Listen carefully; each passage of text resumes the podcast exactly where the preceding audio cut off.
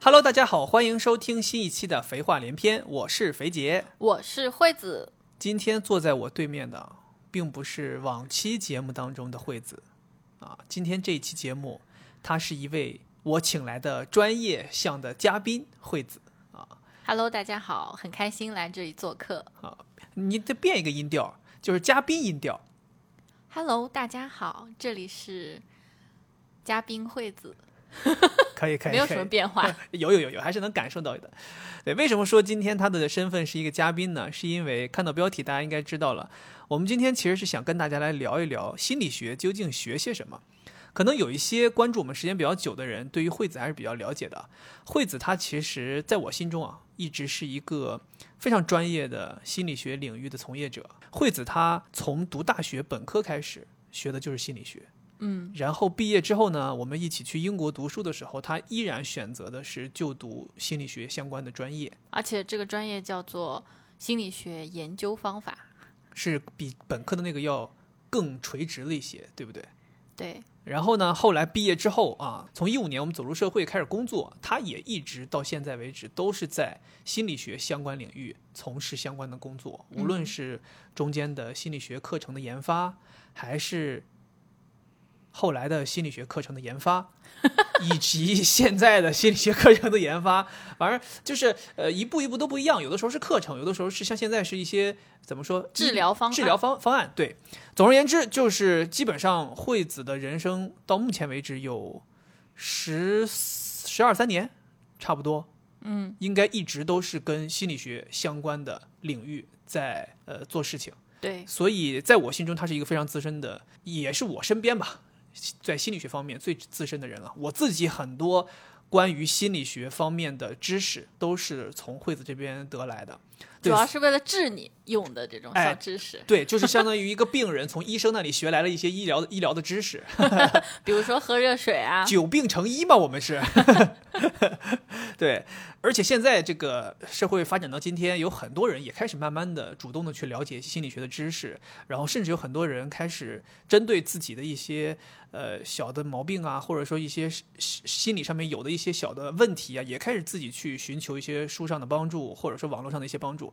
所以，呃，今天我们就想说，哎，既然我们身边有这么一个一直从事心理学的人，不如我们就从他这么多年对于心理学的了解，我们来简单的聊一聊啊，心理学这个东西究竟要学些什么，包括毕业之后能干些什么。对，我觉得这个非常重要，因为很多人想要了解心理学，但是大家不知道怎么了解。对，然后如果你是去网上搜索，或者是你去买一些畅销书，其实那都非常片面。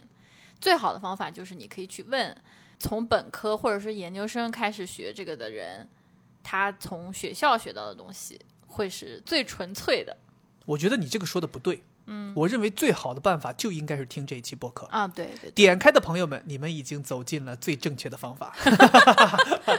没点开的朋友们，哦，赶紧点开的朋友们，把这个链接分享出去，让更多的人啊，通过我们这一期节目了解心理学究竟学些什么。呃，我先在这里给大家讲一下大致的一个脉络吧。其实就是我们会从心理学呃在社会上普遍的一些被大家的误解的地方开始聊起，然后讲一讲大家对于心理学的一些刻板印象啊，然后我们会切入到呃读书这一方面，看看究竟学心理学会学到一些什么，并且呃有哪些有意思的东西。我们这个呢也可以给目前准备要进入大学去读心理学的人，或者是说呃还在高中学习，将来有想读心理学的欲望的这样一些朋友啊，提前给他们一些介绍。然后后来我们再会讲到一些关于很多人对于心理学就业是不是真的很难这样一些问题的解答。总而言之，希望啊，就是听完这期节目，大家都能够对心理学有一个比较大概的这样的一个了解，不要再抱有那些我们待会儿会提到的一些刻板印象哈，或者一些误解。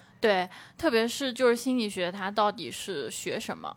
这个其实可以帮助大家普通人很好的了解心理学它到底有什么样的专业范畴，不是说只光光给那些要去学的人，其实对于想要了解这个心理学这个学科的人也是很有用的。是因为有很多人觉得心理学其实是个玄学嘛，但是其实心理学是一个正正经经的科学我也是跟了你之后才知道，我以以前我在我就是那种，就是待会儿我们要说的那种，对你们有误解、有刻板印象那种人。我觉得心理学，心理学就是读心术，我都就就会这种误解，你知道吧？对，然后自自从跟你在一起之后，才知道哦，原来心理学是一门科学，你们也有实验室这个东西。呃，然后呃，我们也还要严谨一些啊，就是。呃，我们这一期节目并不是一个非常严格意义上很严谨的一个科普节目，对，毕竟我不是什么心理学教授。对，呃，所以我们只是通过惠子这么多年他自己个人的一些经验和经历啊，来给大家分享。所以万一有说的不到位的地方，或者有一些听众朋友们比我们更专业，也欢迎大家在评论里面帮我们指出我们说的不对的地方。同时呢，也欢迎大家在里面讨论起来啊，把更多关于心理学的东西在里面分享给大家，让更多的人能够更好的去了解心理学。心理？学本来就，我其实一点都不怕大家有什么挑战，或者说这个你说的不对，应该是什么什么样。嗯就是心理学它本身就是一个很容易吵起来的学科，虽说它是一个科学，但是它还是因为它研究人的心理嘛，或者研究人的行为，它还是没有像其他的，比如说像物理啊，或者说是普通的这种医学来的这么这么的循证。一就是二，对，吧所以就是大家还是可以通过这种思辨来 battle 的。所以在心理学的很多这个理论啊等等上面，都是有很多争议存在的。我记得我以前听你好像就说过，什么某个心理学家他是这一派，某对。另外一个心理学家又是这一派，然后这两派又是有矛盾的，在这个理论基础上面是打架的，其中还有一些哲学思想的这种对啊，变化在里面。我都怀疑他们可能就是为了自己要升教授，必须发多少篇论文，所以就故意互相 diss。这样的话，就是你发一篇文章，我马上发一篇反驳的论文，这样我就可以算上有一篇论文。这么说来的话，那心理学圈儿跟这个 rapper 圈儿是差不多的，那主要是靠 diss 大家来互相发作品。行吧，我们来开始聊正题啊，聊正题。我们就第一大部分就是先来讲一讲我们社会大众普遍对于心理学的一些刻板印象和误解。首先，第一个就是我刚才提到的，就是大家好多人认为学心理学是不是你就会读心术，是不是你就能够看穿对方在想什么？这个其实我几乎每一次就是在社交场合，如果人家知道我是学心理学的，他们就会用异样的眼光看着你，然后说：“哎，你是不是可以看穿我在想什么没有那种立刻阻止你吗？哎，嗯，不要堵我，不要堵我。？” 对，这个其实我觉得是就是大众对于心理这个概念的一个错误的认知。嗯就是心理，它是那个理是王字旁一个里面的里，嗯。而不是没有这个王字旁，就感觉好像直接可以看到你心里面在想什么。嗯。它其实是一个研究人的心理和行为的学科，嗯。对，它不是说要去研究每个人在想什么，嗯。它其实是在研究这个大脑是怎么运行的，然后你的认知是怎么发生的。就虽然你们没有办法看穿别人内心，但是是不是相比于没有学心理学的普通人，你们还是多多少少能够看出来一些别人在想什么呢？心理学的培养方式，让你会形成一种就是思维的方式、思考的方式。心理学家喜欢干嘛呢？他就是喜欢去观察，就观察所有人的行为模式，然后得出一个，比如说大家都会怎么怎么样。那他就会让你很喜欢观察和推理。所以就是可能心理学的人，他不自觉的会带着一种观察和推理的思维，所以他可能坐下来跟你吃饭的时候，他就会去看你。OK，对，所以并不是因为他学了心理学，所以他才更懂你，而是因为他学心理学会养成观察和分析你这样的一个习惯，嗯，所以他才显得好像更懂你，嗯，但大家会忽略这个过程，嗯，而直接下结论说，哦，他是因为学心理学的，所以他把我读懂了。就是归功于是这个学科，其实不是这个学科，也相当于说，我们可以理解为，任何一个人如果养成了一个观察别人、推理、分析，那福尔摩斯也没学心理学嘛，对吧？他也可以看穿你嘛。所以其实并不是这样去严格意义上划等号的。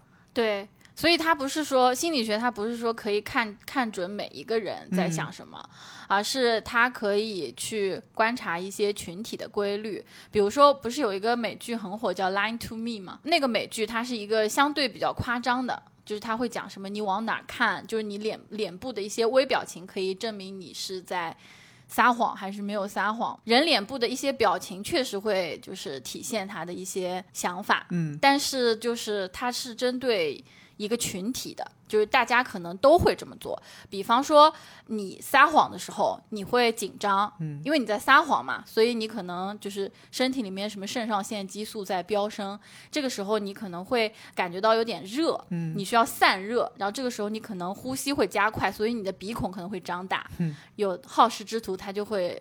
把它变成说哦，你如果鼻孔张大或者什么瞳孔缩小，你就是在撒谎，就不可以这样推。对，这是一个机制，但是你不能运用在个体身上，你只能在群体身上说有这样的规律。嗯，对，这个人撒谎的时候有可能鼻孔会张大，但这个人如果单纯就是把鼻孔张大了，并不代表他在撒谎，他可能是鼻孔痒，他就想动一动嘛。所以他们有说这个匹诺曹不是说他就是撒谎鼻子会长长嘛，嗯其实也是跟这个有关。就本身它就是、这个童话故事，它就是可能带有这个心理学的知识。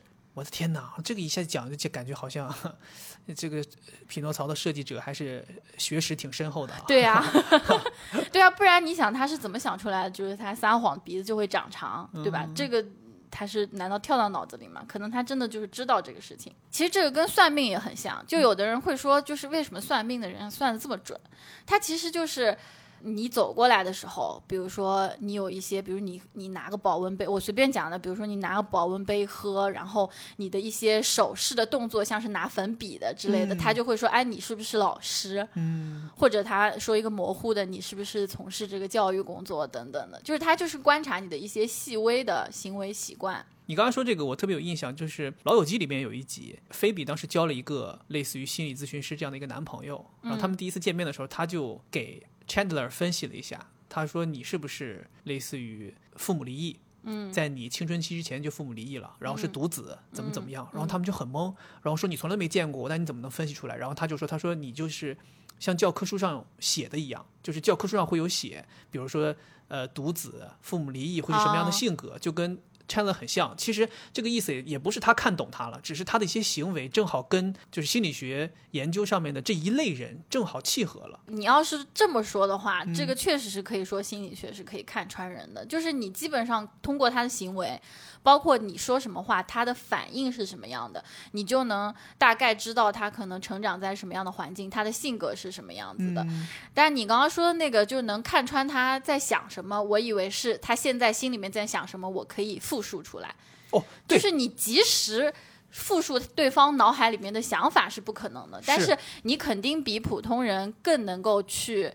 很快抓住对方的性格或者气质的特征，然后通过他这个性格和气质的特征去推测他可能遭遇了什么，或者曾经有过什么特殊的经历。我觉得这个是可以的。对对对，我觉得这个大家也是呃听了之后可以记住，就是就像惠子说的，心理学它确实能够比别人更能够了解你，或者说更能够去看出来你的一些行为特征是有什么样的经历，或者是更倾向于哪一类人，但是他们确实是没有办法看出来你此时此刻。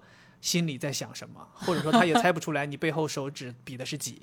对 对对对，没错。那我下一个疑问就是，读心理学有好多人觉得说你读心理学，那将来就是当心理医生呗？对，这个也是的，就是其实很多人对于心理学的理解都非常狭窄，他觉得心理学就是跟心理咨询或者是心理心医生、感觉心理学从业者之后干的工作必须带“心理”两个字儿。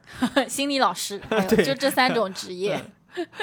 对，其实对大众来讲，最直观和最贴近他们的，他们能够接触到的，其实就是心理医生或者是心理咨询。包括我们现在的这个媒体上面，其实曝光的比较多的也是这几类人。这几类人应该就是你一看就知道他们是学心理学的嘛，因为他们的工作里面都带这两个字嘛。对，但是其实我跟你认识之后才知道，原来心理学专业毕业的学生其实能干的事情很多，对，以至于有很多职业他根本就不带“心理”两个字儿，他甚至跟心理学这三个字儿一点儿关系都没有。但是他恰恰是心理学毕业的人可以从业的。对，其实心理医生、心理咨询师这种算是特别特别垂直的，只有心理学毕业的人才可以去做这个事情。但是心理学毕业的人可以做的事情非常非常多，比如说承接上一个问题，说啊可以看看出你的想法，或者你内心的动机如何。那我做销售就很好，就心理哦学学过心理学的人就去当销售的话，他会有更多的方式，去卖东把东西卖出去。，对，让你产生那种想要购买的欲望。毕竟有一个东西叫消费心理学嘛。对，哎，所以你们上学的时候会学消费心理学吗？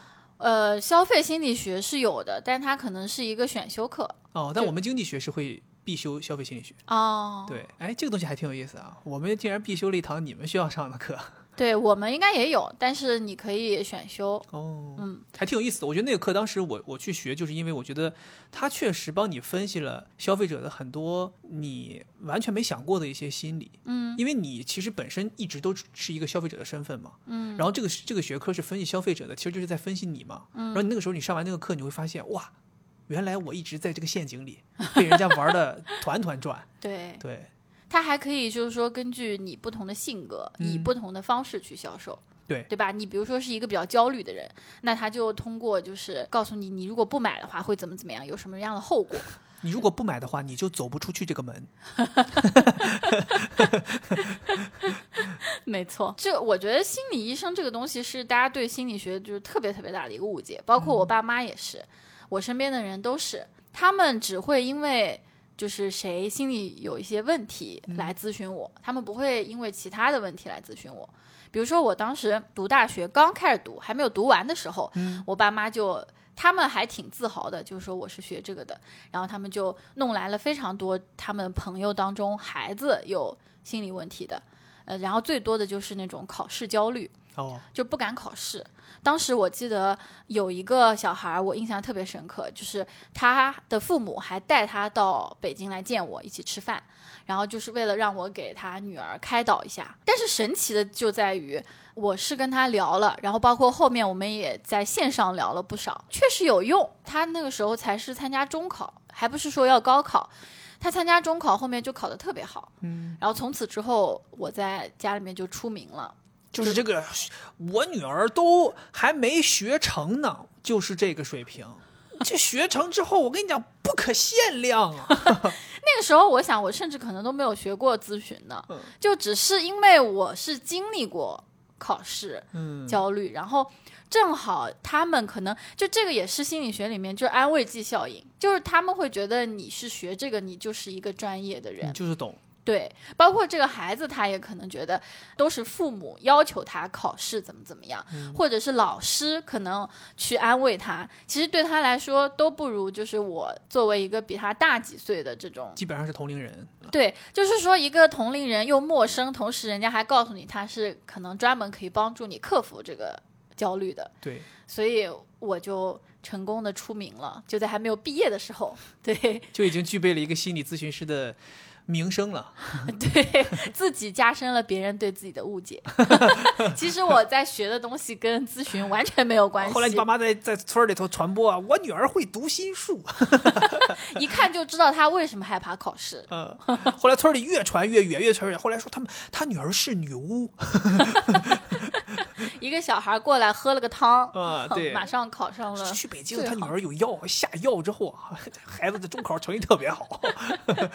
没有这么夸张。我觉得其实挺有意思的，就是大家都觉得心理学毕业的人会做心理医生或者从事心理咨询行业。对，其实咱们身边有很多心理学专业毕业的人，恰恰是从事心理医生和心理咨询的人反而是最少的。对呀、我身边没有。对，就是待会儿我们会讲到关于心理学从业的事情。其实待会儿你会发现，其实心理学毕业的人真的不是很容易切入心理医生和心理咨询这个行业。对，没错。反而大家是可以通过自己心理学这个专业切到其他的很多专业。嗯，对，这个我们留到待会儿来讲。我们继续还是继续来讲这个关于被人误解这个事儿。嗯，你生活当中有被人误解过的自己亲身经历的经历吗？就我觉得最多的很多人就会讲说，我们两个人同时出现的时候，大家都会问你，哦哟，那你老婆是学心理学的，那你不就是在她面前是透明人吗？其实这个跟第一个问题差不多，就是他们会觉得，呃，找心理学的伴侣很恐怖，因为人嘛都有一些自己的这种小小心秘密。对小心思、小秘密，他们就会担心说是不是会被他看穿。你记不记得有这种场景？我们两个同时出现的时候，确实经常，就感觉对方甚至会向我投来可怜的目光，就是觉得哦，哥们儿，不容易你，不容易，真的不容易。来喝一杯，再来喝一杯。我我提我提一个，我提一个。就对，包括现在不是有一个很火的词叫 PUA 嘛？嗯，就他们会觉得就类似于这种心理操控术，对吧？还有就是心理操控术，他们会觉得你学心理学的你就能够操控别人，就哦通过你的一些方法去操控别人。那其实我是觉得，从某种程度上说，确实是这样。是吗？我我我其实现在此时此刻已经被你操控了，是吗？我我是只是我自己不知道而已，是吗？你们就是法术太高明了，这就是恐怖的地方。这就是恐我天哪！我感觉我现在裤裆已经开始湿了，这这么吓人吗？我浑然不知，我还觉得我自己倍儿独立，我还觉得我自己 完全掌控掌握我自己。就其实我之所以觉得我掌握我自己，是你让我觉得我掌握了我自己对。天哪，首先我要说一下，就是撒谎是看不出来的。撒谎是看不出来的，对我尤其像我这样高明的一个谎话高手，对，嗯从小跟我妈斗智斗勇，就是说你能不能看出对方撒谎，并不是你是不是学心理学的，而是对方撒谎技术的高超程度，对，跟你没关，还是跟撒谎那个人有关。嗯，但是我觉得，呃，控制这个事情还是有可能达成的。我更想说的是，它这种东西不叫控制，就很像是一种行为的塑造。就举一个很简单的例子，你希望他有一个什么好的行为，那每次他做这个行为的时候，你就对他进行一些夸奖和鼓励。正向的奖赏，对啊，这个就是操作性条件反射，就是他每次因为他做了这件事情得到你的夸奖，嗯，他后来就为了得到这个夸奖，他就会不断的去做这个事情，这个叫什么？巴甫洛夫的给狗摇铃的这个测试吗？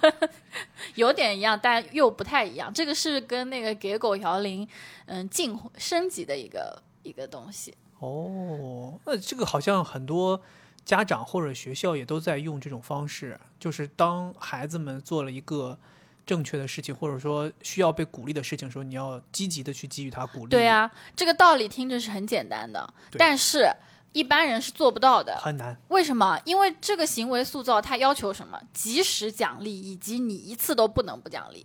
哦，当然，它还有一些别的，比如说，呃，他做两次你奖励一次，或者他做三次你奖励一次，就是你必须要有一个规律。嗯如果你是乱奖励的，这次奖励，那次不奖励，那对他来说是没有用的，因他找不为到规律，对呀、他不知道我怎么样才可以这就是为什么而得到这个奖励，对啊吧？他不知道，对啊你，必须要给他一个很明确的，比如说你，对吧？买一个铜锣烧，我就给你盖个章；买十个铜锣烧，我就送你一个铜锣烧。对这个泽田本家就一直在呃践行这个东西啊，我明天还要去买。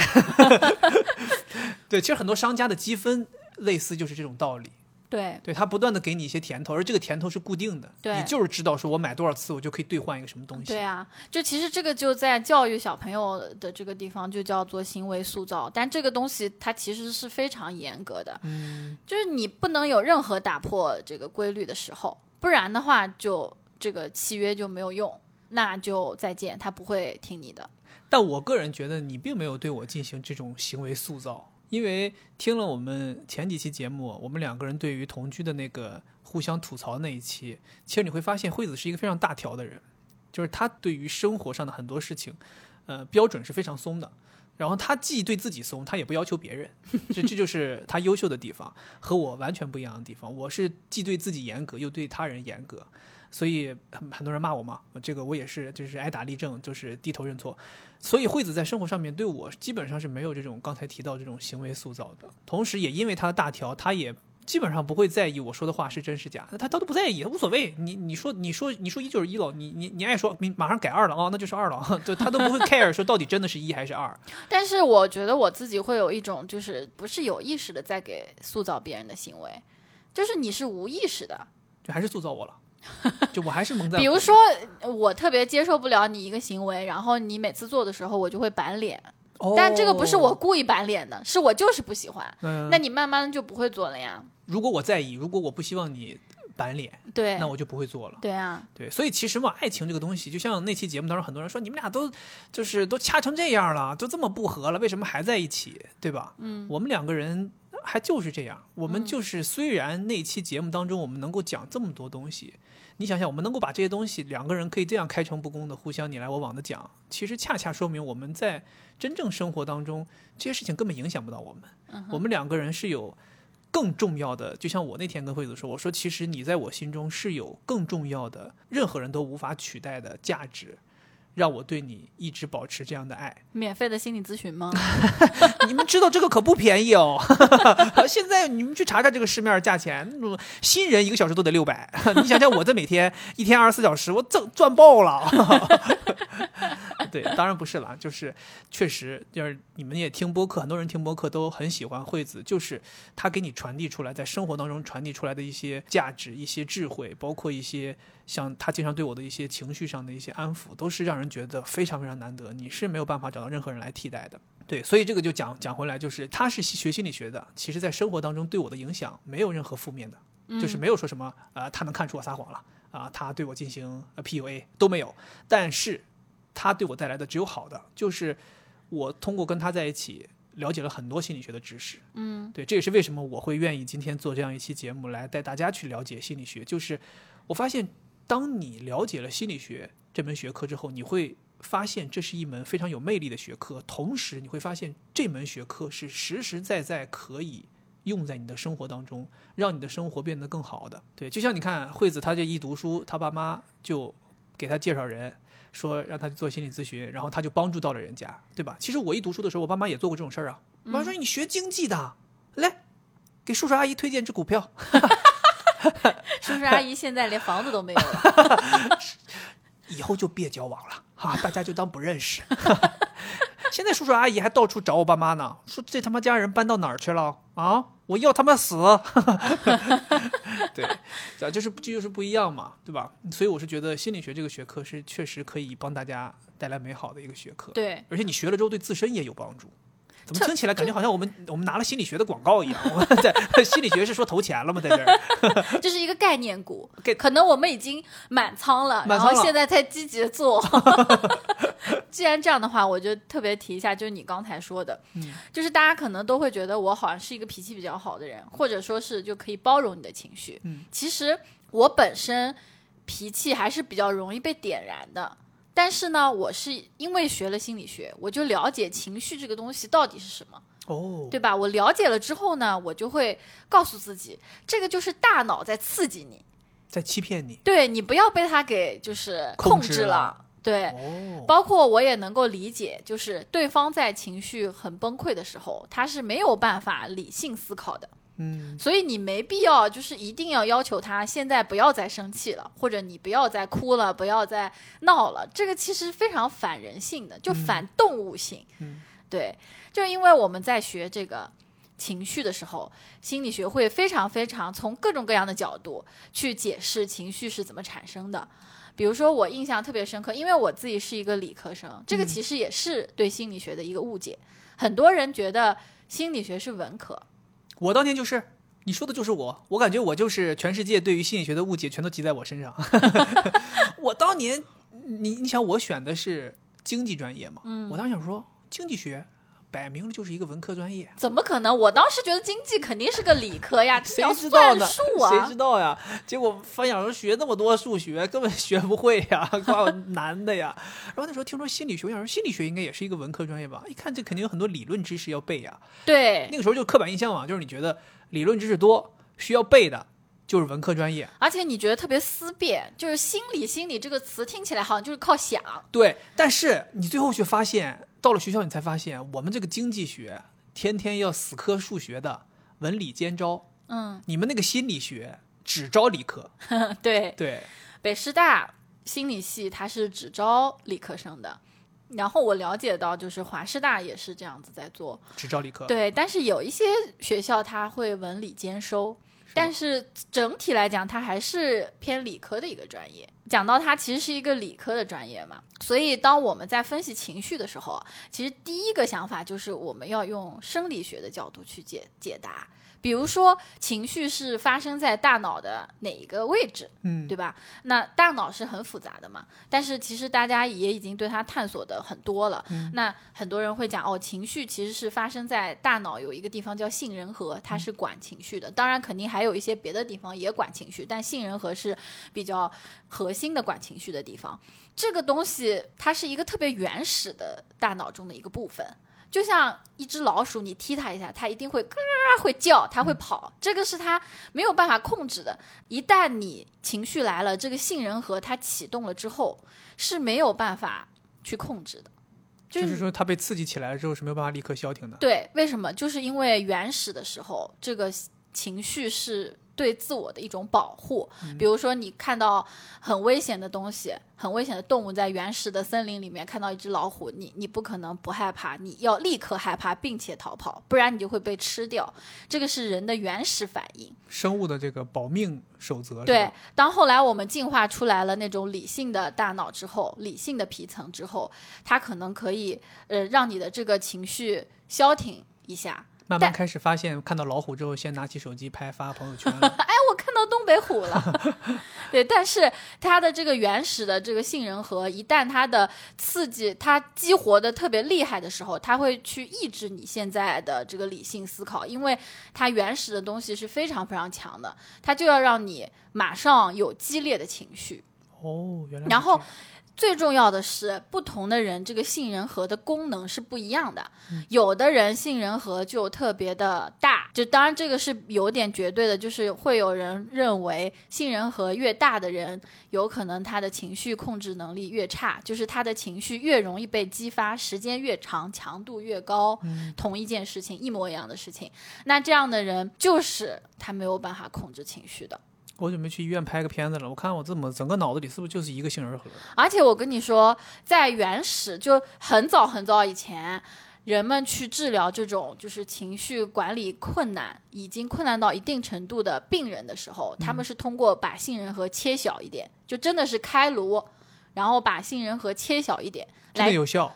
来，对啊，有效，但是它肯定会损失很多其他的，因为杏仁核它不只是管理情绪啊，而且你情绪也有积极的情绪。如果说你把这东西切小了，然后你快乐也感受不到了。哦，人反而变得很很很木讷，很死板对，而且大脑这么复杂，你不能随便切。但是那个时候，心理学发展到那个程度的时候，他们就会通过切大脑这种形式来来管理。这其实是从生理的角度来解释情绪，呃，还有认知的角度，就每个人的想法是不一样的。对，对于同一件事情，有的人就觉得无所谓，像我，然后有的人就觉得。一点点小事就屁大点事就要大做文章，比如说我就知道你前面要加这么多那个，是我没错。每个人的想法不一样，嗯所以情绪产生之后都不一样。特别是你一旦有情绪，你根本无法去思考别人会怎么想，你只觉得自己的就是对的。最重要的是，产生情绪之后，情绪本身不可怕，可怕的是情绪它抑制了你理性的那些东西，对呀、这才让你变成一个恐恐怖的人。对呀、就一个人，比如说他又理性，他又有情绪，那他至少互相还会抑制。嗯但是情绪把理性的东西全部压抑掉了之后，这个人就变成了一个很原始的，像这种兽性嘛。对啊对，所以这个是认知理论讲情绪，还有就是社会理论，比如说他觉得情绪是有功能的，嗯就我只要这样发脾气，我就可以让你听我的话，所以我就愿意发脾气。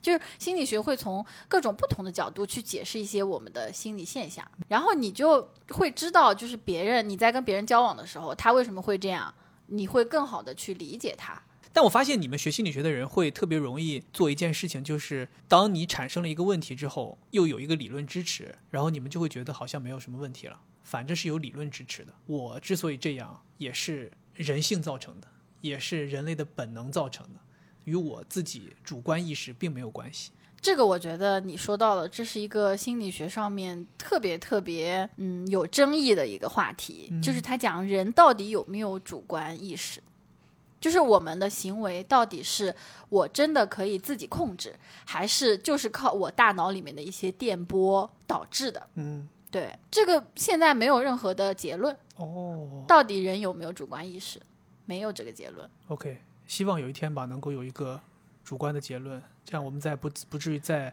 以此为借口替自己的恶劣行为找理由。因为我在安慰自己的时候，就是当你做出一些匪夷所思的事的时候，我都会去帮你找理由啊啊，觉得他到底是怎么想的，他为什么会有这样的行为，是因为怎么怎么样，嗯，这样我可以更好的去理解你，然后我就会消气。同样啊，就是你做出一些匪夷所思的行为的时候，你也会为你自己去找，对啊，对，然后我就会更生气。觉得这是在狡辩。对，有的时候我是你就是希望对方直接的一个华贵认错。不不不不不，其实我觉得我心中可能就还是因为没有学过这个知识吧，所以我会更多的想的就是说，你之所以这样做，就是你主观想这样做嘛。嗯，对，但其实你们学过这个东西的人，会有一些东西会理解，比如说，其实我并不想这样做。那可能，比如像你说的，有可能是因为人作为动物属性本身它就是这样的，对啊，或者是说有一些其他的原因，对吧？对啊，被但是我塑造了。对，但是我作为一个凡人，就是没有学过心理学的人，我就会想说，那他这么做就是他主观要这么做，他就是故意的。在这个前提下，我就会生气嘛，我就会不爽嘛。对，但是如果像你们那样去思考这个问题的话，那它就是完全两个不同的维度，就会产生不同的情绪嘛。就正好你也讲到了关于这个心理学呃读书上面的一些事儿，那咱们就顺便跟大家来分享分享。估计很多人可能也好奇，你们嗯读心理学的究竟在大学，先从本科开始吧，就本科这个到底都学一些什么样的基础课程？我在想，就是那些觉得就是学心理学的人可以看穿别人想什么的，是不是觉得我们读书四年就是每天都在看一个人，然后去猜他在想什么？大家可能以为你们就跟哈利波特那上课感觉是一样的，大家都穿着那种巫师袍，在在坐在那儿，老师给你们讲，你就看这个人，就使劲儿看，把他心看穿。对，其实，呃，心理学的这个课程或者说是培养的方案，嗯它其实呃主要分成就是大的块儿就分成两块儿，嗯第一块就是数理基础和科学素养，我们也要学高数，啊，对，然后我们也会学 C 语言，这些东西对你们心理学有什么帮助吗？数学其实对心理学是很重要的一个东西，嗯。因为心理学它刚才其实讲到了，它其实是找规律嘛，嗯。找规律的话，它就要去统计，所以那统计这个东西它的基础应该就是数学。我记得你们有统计课，对我们有专门的心理统计课，嗯对，所以数学是还挺重要，但是我们只需要学数 C，就是比较基础的高数。那 C 语言又帮你们什么了呢？C 语言是我们的一些实验需要编程，帮助你们更便捷的去收集数据这种东西，对吧？对，做实验，比如说我假设我随便讲一个啊，就是呃。不同性格的男性看到大胸女的反应是不同的，对。然后那我需要呃找一些量表，先把这些男的分类，完了之后呢，我要去呃搜集他们在看到大胸女生时的反应。那比如说我需想要搜集他的这个表情和他的这个一些反应时时间，包括他的眼睛在看哪儿，那我就需要给每一位展示一个大胸的女生，然后同时我还要搜集这些信息嘛，那我可能就需要他们坐在电脑前面帮他们展示。这些照片，然后让他们 做一些反应，然后这个时候我就需要用软件去记录他们的反应，包括我还要去展示这个女生的照片，可能好几个不同的照片，那这都需要是编程去实现，它就很像是弄了一个小游戏，相当于你要去编一个这种东西。我想问一下，就是说咱这个项目什么时候开始？能帮我先报上名吗？专门给你一个人做，我一个人做。呃，C 语言还有 MATLAB 我们都会学，嗯然后这个东西其实它也可以帮你去建模和做数据分析。那专业课程呢？嗯，专业课程呢，它又分成呃几种。正常我们肯定会有，比如说基础课，就是所有不同研究领域心理学的学生都要学的。对对对，比如说我们要学普通心理学，听起来就是很基础的，对，然后心理学史，听起来也很必要。对，然后还有心理统计、心理测量，嗯然后一些非常基础，比如说实验心理学、发展心理学、社会心理学、教育心理学，这些是所有学心理学的人都要学的，叫学科基础。哎，那我好奇，为什么你刚说什么教育心理学，嗯，对吧？还有什么心理学？发展心理学、展心理学实验心理学，但是消费心理学却是一个选修课。对啊，因为它是一个非常专尖的方向。就它更像是一个额外的技能包，对它不是一个必备的技能包。对啊就，你在一个就类似于那种大家想一下那种游戏技能树，你可能是在一个支线上面可以把它点亮，但是你这个主线这些东西是刚才你提的那些对，而且就是这我们刚才说的那些学科基础科，它特别像是土壤。然后你说的那个消费心理学，像是长出来的树，就是在这个土壤上长出来的树。这比比喻太好了，我觉嗯得就是、对什么样的人才可以把知识比喻成土壤，他一定是一个学霸。我真的想说，我们就应该打个飞机去北京找你那个霸中霸中霸，让他来聊一聊，看看他会把知识比喻成什么。比知识就是我的血液，然后他我们还会学要学专业的必修课，就专哪个专业没有专业的必修课？我们是在让你介绍心理学，不是让你在这儿装杯。装杯是什么？你不知道吗？现在不不让说装嘛，哦大，家就是装杯。专业必修课里面有变态心理学、人格心理学、等一下子，你刚等会儿上一个课程是什么？变态心理学。变态心理学嗯，是我们理解的那个变态心理学吗？就是呃，是我们理解那个变态吗？哪个变态？我们理解的变态，就大众理解的变态啊。当然不是了。那这个变态心理学是指其实这个我觉得还挺有意思的。就后面你有一个问题说觉得有趣的课程嘛？其实变态心理学是我印象还非常深刻的一门课程。第一堂课当时就刷新了我的一个理念，因为当时我们会先发下来课本嘛，嗯然后看到之后哇，就是兴奋呐、就是 兴奋，就虽然真变态啊！这个课程就虽然说就是已经学过前面的基础了，嗯但是你还是就是作为这个中国人看到这个词，对吧？还是很兴奋的。然后一上课，我们当时是中国数一数二的这个老师王建平老师，他非常非常非常厉害，很牛很牛。他是哪个领域的大师？他是就是认知行为疗法的大师，在国内属于真的是顶尖。顶尖。对对对，说他第一，说他第一，没人敢说第二。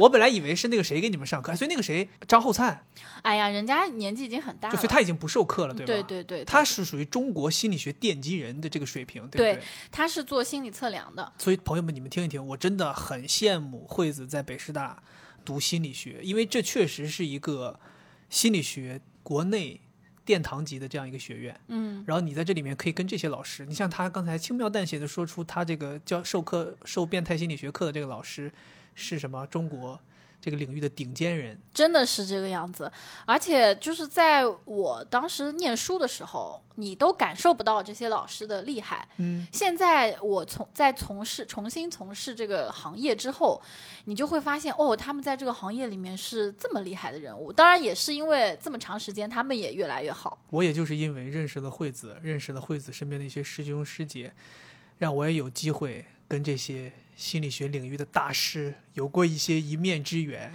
甚至有过一些交集，嗯，对吧？前两天你还在问我说，我是跟那个国内心理心理咨询行业非常顶级的一个老师，对，曾经有幸接受过他极为昂贵的心理咨询，对吧？它的价钱应该是很高很高的，应该是对，不过我当时是配合他演了一出戏啊，所以但是也还好，确实是体会了一下，就是真正专业顶级心理咨询师怎么跟你聊天。对。说回来，这个变态心理学，啊对就第一节课的时候，老师就给我们介绍变态心理学到底是研究什么的。看来老师对你摸得很透啊，一下就知道你们对这个东西好奇。他会介绍这门课会介绍给你什么样的知识。他讲，其实，在英语里面，变态的英语是 abnormal，就是 a b，然后后面加一个 normal。嗯哼，它是什么意思呢？其实就是非常态，normal 是常态，就是大部分人是什么样的。那么 abnormal 就是非常态，就是它就是专门研究除了这些常态之外的加引号不太正常的这些心理的反应和行为。或者我们可以理解为，你只要不是 normal 的心态，你就会被归到变态这个领域。对，但你变态当中可能还分很多等级，有的人是极为变态，有的人可能是轻微变态。就是，但是你只是只要跟大众不一样，你就会画到这一类的。对，所以我特别想讲，就是在这个变态心理学里面，它讲的是什么呢？就是一些精神疾病的问题，嗯，对吧？比如说什么焦虑啊、抑郁啊，或者是一些人格障碍啊，就反正就是一些我们现在俗称有精神病的这些人是什么样子的行为和心态。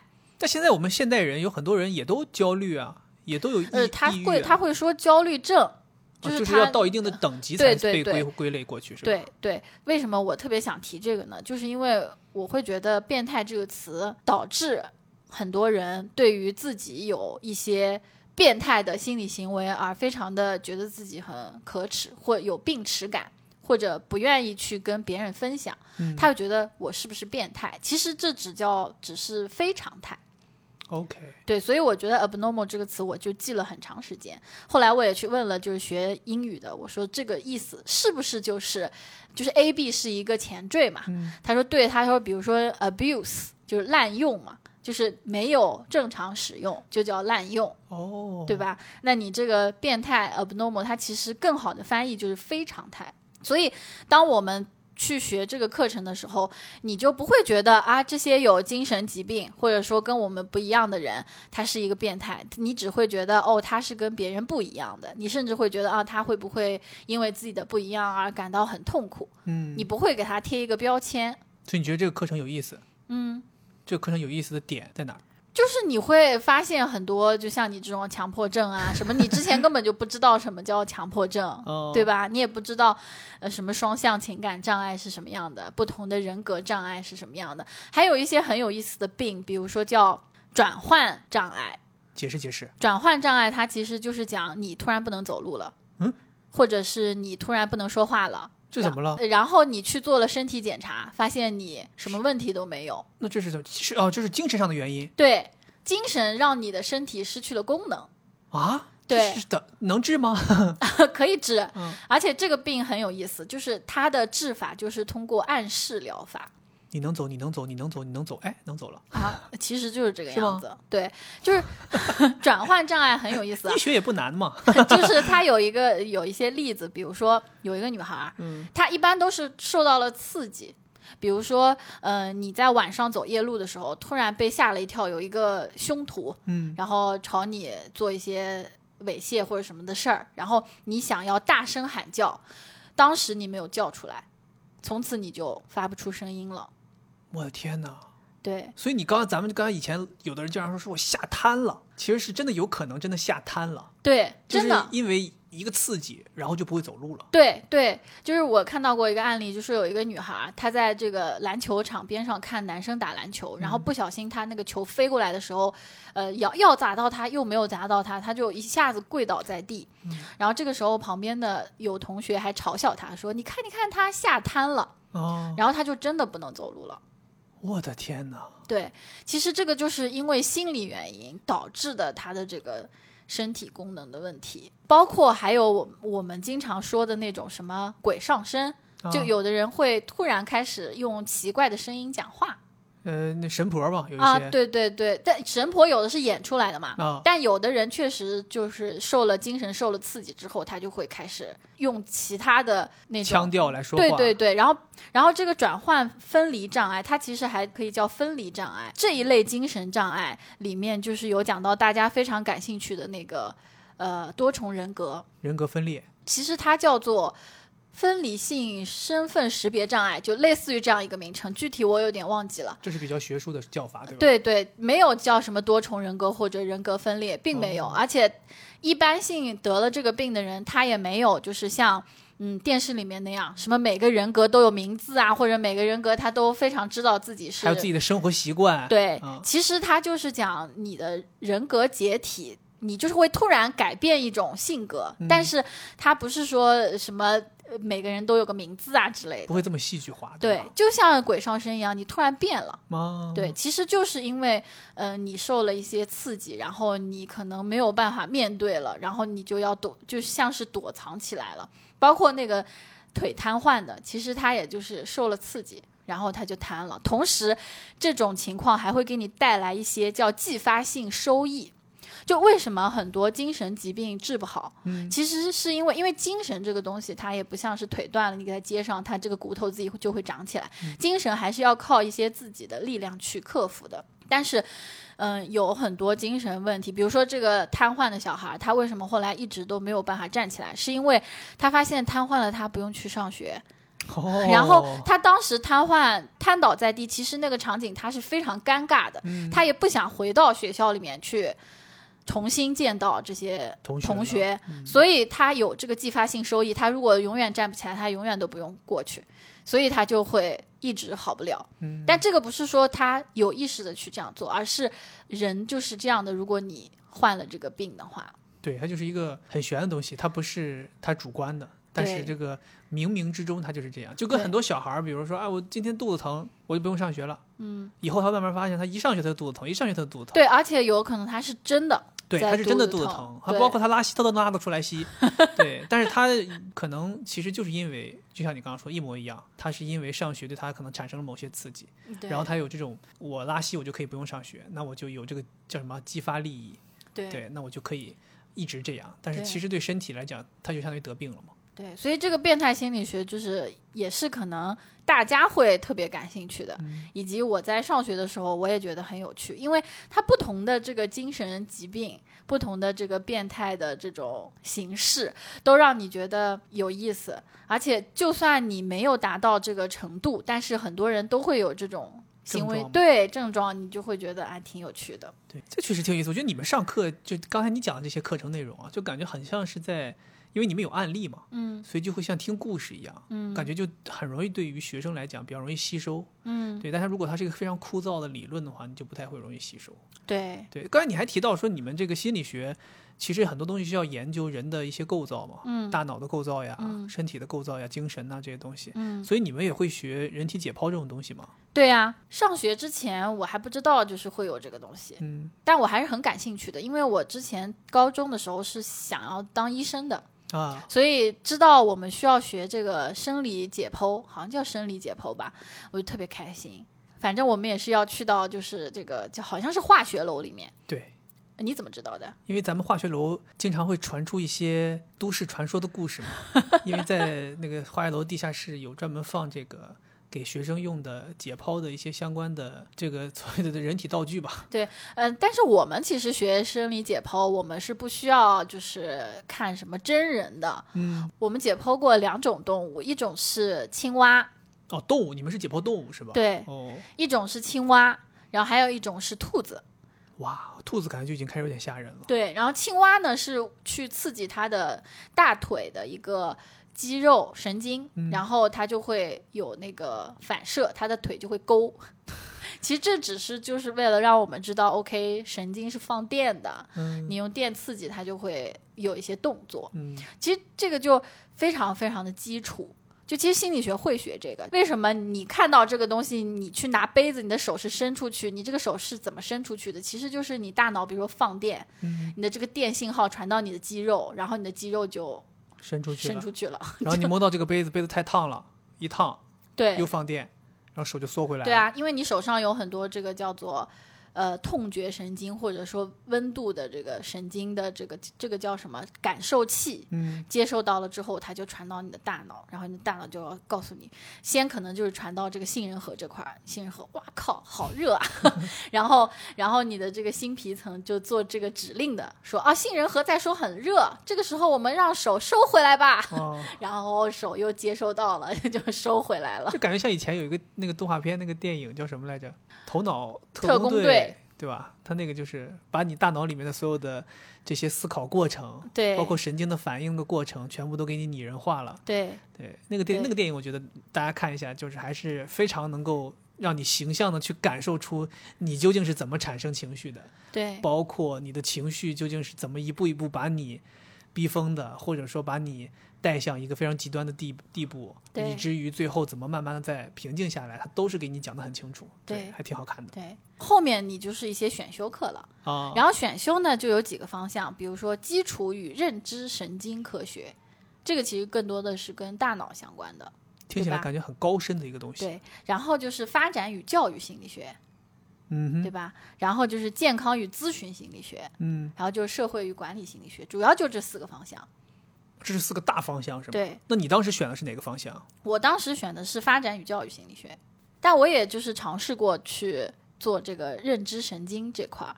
哦，因为我是还是要提到，就我之前想当医生，以及我自己这个喜欢这种理科这样的一个性格，所以我尝试过想要去搞这个认知神经科学，但后来发现这东西有点太难了。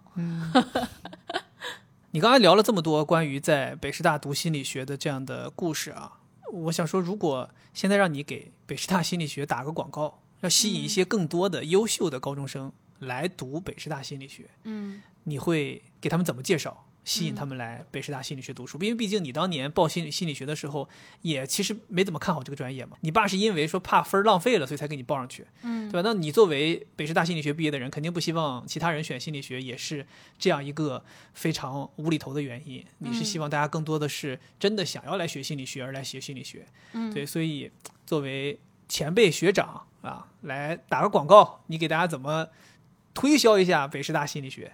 那我就这么说吧，就是当你去报道，然后你拿到你的课本的时候，你就会发现这个课本的著作者或者编者就是给你上课的老师。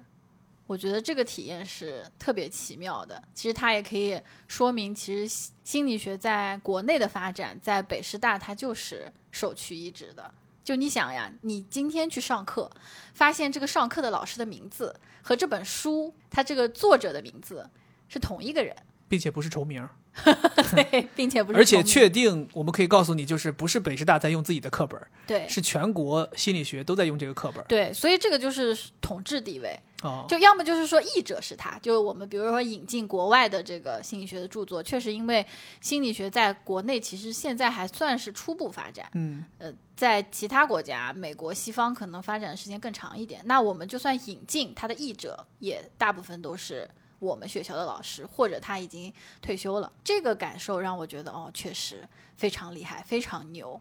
而且你想，他是写这个书的人，那他帮你上课，对吧？那个感觉完全不同。他甚至可以给你讲，当时编这个书，我为什么这样编。当时还有几段被他们能够摘掉了，我现在都告诉你们。对，当时 我要写进去，他没让我写的，我都告诉你们。嗯等一下呢，同学们，马马上给你们发一个 first draft 给你们看一下。而且北师大的老师可能就是这是一个师范大学，所以我们不是校训叫学为人师，行为示范嘛。嗯，他们真的在做老师这件事情上做到了极致。我们有一个这个叫做培养的方案，叫做本科生导师制。嗯，那就是我们在本科的时候就会跟着老师去做实验、做研究。哇，这个真的要再一次的说一下，在北师大并不是非常常见的，就是本科生导师这件事，在北师大也是一个非常凤毛麟角的东西。我要是没记错的话，可能咱们就有一两个专业是这样的。呃，无论是在北师大还是在全国的高等教育校园里面，本科生导师制都是非常非常稀缺的。对，你可以跟着老师去做自己喜欢的研究，嗯，而且就是他给你的那种研究氛围，让你知道哦，确实就是心理学在中国确实就是在北师大做这些基础研究，而其他的学校可能是更偏应用一些。哦，对，比如说浙大，它好像很强的是工业心理学，就是它会去设计，哎，这个椅子你怎么坐你会舒服？它这个舒服其实也是人的一种心理感受，就是你的身体以怎样一种形式跟这个椅子接触之后，你会觉得舒服。嗯，包括一些灯的设计啊之类的，医学的这种大学里面，可能更多的是学咨询。那在北师大就是非常基础，做什么做研究。对，什么对，其实就像我刚才说的那个土壤嗯是在我们学校里面。哦形成的。然后我觉得这个也对于心理学的学习非常重要，就是你学到了基础，而不是你凭空在发芽。我以前本科生的导师就是小胡老师，他因为经常被派出去到各个高中去演讲，然后让大家来学北师大，来选北师大的心理学，嗯所以他之前在两年前吧，特意在 B 站上面做了一个视频，介绍心理学是要学什么的。哦，嗯，然后他的介绍方法就是，他把心理学的研究领域一个一个当成了不同的星球，嗯哼，然后不同的星球上面，呃，每一个星球都有一个代表的老师，然后这个老师是非常有热情，在这个星球上面做研究，然后呃，这些老师也讲了，就是当年为什么他们会选择心理学的这个领域嗯。去、呃深造。然后通过这种形式去介绍心理学不同的研究领域是干什么，以及呃去吸引不同的学生。嗯所以听起来感觉好像那个视频更有用一些。你还记得那个视频的名字吗？这个视频的名字叫做《北师大心理学教授告诉你心理学到底在学什么》。OK，那国内你也读了四年，嗯然后你又去英国又读了一年的时间，嗯，那你自己去体验，就是本科在国内读的，研究生是在英国读的，你觉得作为学生去体会国内的心理学教育和国外的心理学教育有什么不一样吗？就是我我对于就是心理学本身的这个教育没有太大的感触，说两边不不一样，因为本身一个是本科教育，一个是研究生教育，它本来就非常的不同。嗯，本科你要学很多基础的东西，那研究生你可能更多的是往一个方向精精进嘛。那我觉得比较大的一个差别是在国外你。遇到很多不同年龄的同学，就在国内，你即使是读研究生，大家都是差不多的。基本上不是本科毕业就读了，或者再不就是二战一次，然后又读了。当时我就印象很深刻，有一个四十多岁的老太太，是一个苏格兰人。等一下子，四十多岁后边跟的是什么称呼？嗯，我感觉你离老太太时间也不远了。四十多岁的一个女士，哦，她就是说她对心理学特别感兴趣，嗯、但是因为她可能那边的习俗就是不会再问家里面要钱来供养自己在读新的专业，所以他在自己攒够钱了之后再来学习。嗯，然后这个时候你就会发现有意思了，你跟他们一起做研究，和你在本科的时候做的那些研究非常不同。我记得我在英国跟他们一起做了一些研究，比如说我印象很深刻的就是，这其实是社会心理学的一个方向，也就是刚才的那一位就是四十多岁的女性她主导的这个研究，就是说，在一个企业里面，你看到了一个女性的脸。它是更男性化的还是更女性化的，会影响你对他的这个权威性的判断。就现在这个不敢说吧，有点害怕。对，然后我们当时做研究的时候非常有意思，我还学，就这时候就又解答你为什么我们要学这个编程，我们要把两个人的脸模拟一些人脸。然后怎么样来体现这张女性的脸更男性化呢？就是我们会去用这个编程的形式去让它叠加男性的脸上去，他这张脸叠加上去模拟的。然后百分之五十男性，百分之六十男性，百分之七十男性就不同的。然后我可能会找一些不同的人过来，然后让看了之后问他他的感受，有几个问题问他，就是你你觉得他是一个。嗯、比较严厉的人吗？或者你觉得他是一个有领导力的人吗？就类似于做这样的事情，我会觉得，你看他这个可能是他自己经历过一段时间之后，他真的引发了他的思考，他在生活当中觉得，哎，这个心理现象很有意思，我想去研究，所以他就过来上学之后，他就设计了这样一个实验，然后我们就跟他一起做。哦，所以他们是作为学生可以主动的去发起某一项研究的，是吗？。对，哦，那在国内你有知道是也是可以吗？还是说国内的话，研究生跟着导师，他只能去进行导师的研究？大部分情况是这样的，但是我在北师大念书的时候，我觉得师大的老师还是非常在意你想要做什么实验的。比如说，我见过师姐做这种什么卖鞋子的时候，如果这个营业员夸奖你其他方面好看或者怎么样，会不会影响你决定买他的这双鞋子？哦，比如说服务员说：“呀，姐，你瘦了啊，来帮我包这双鞋子。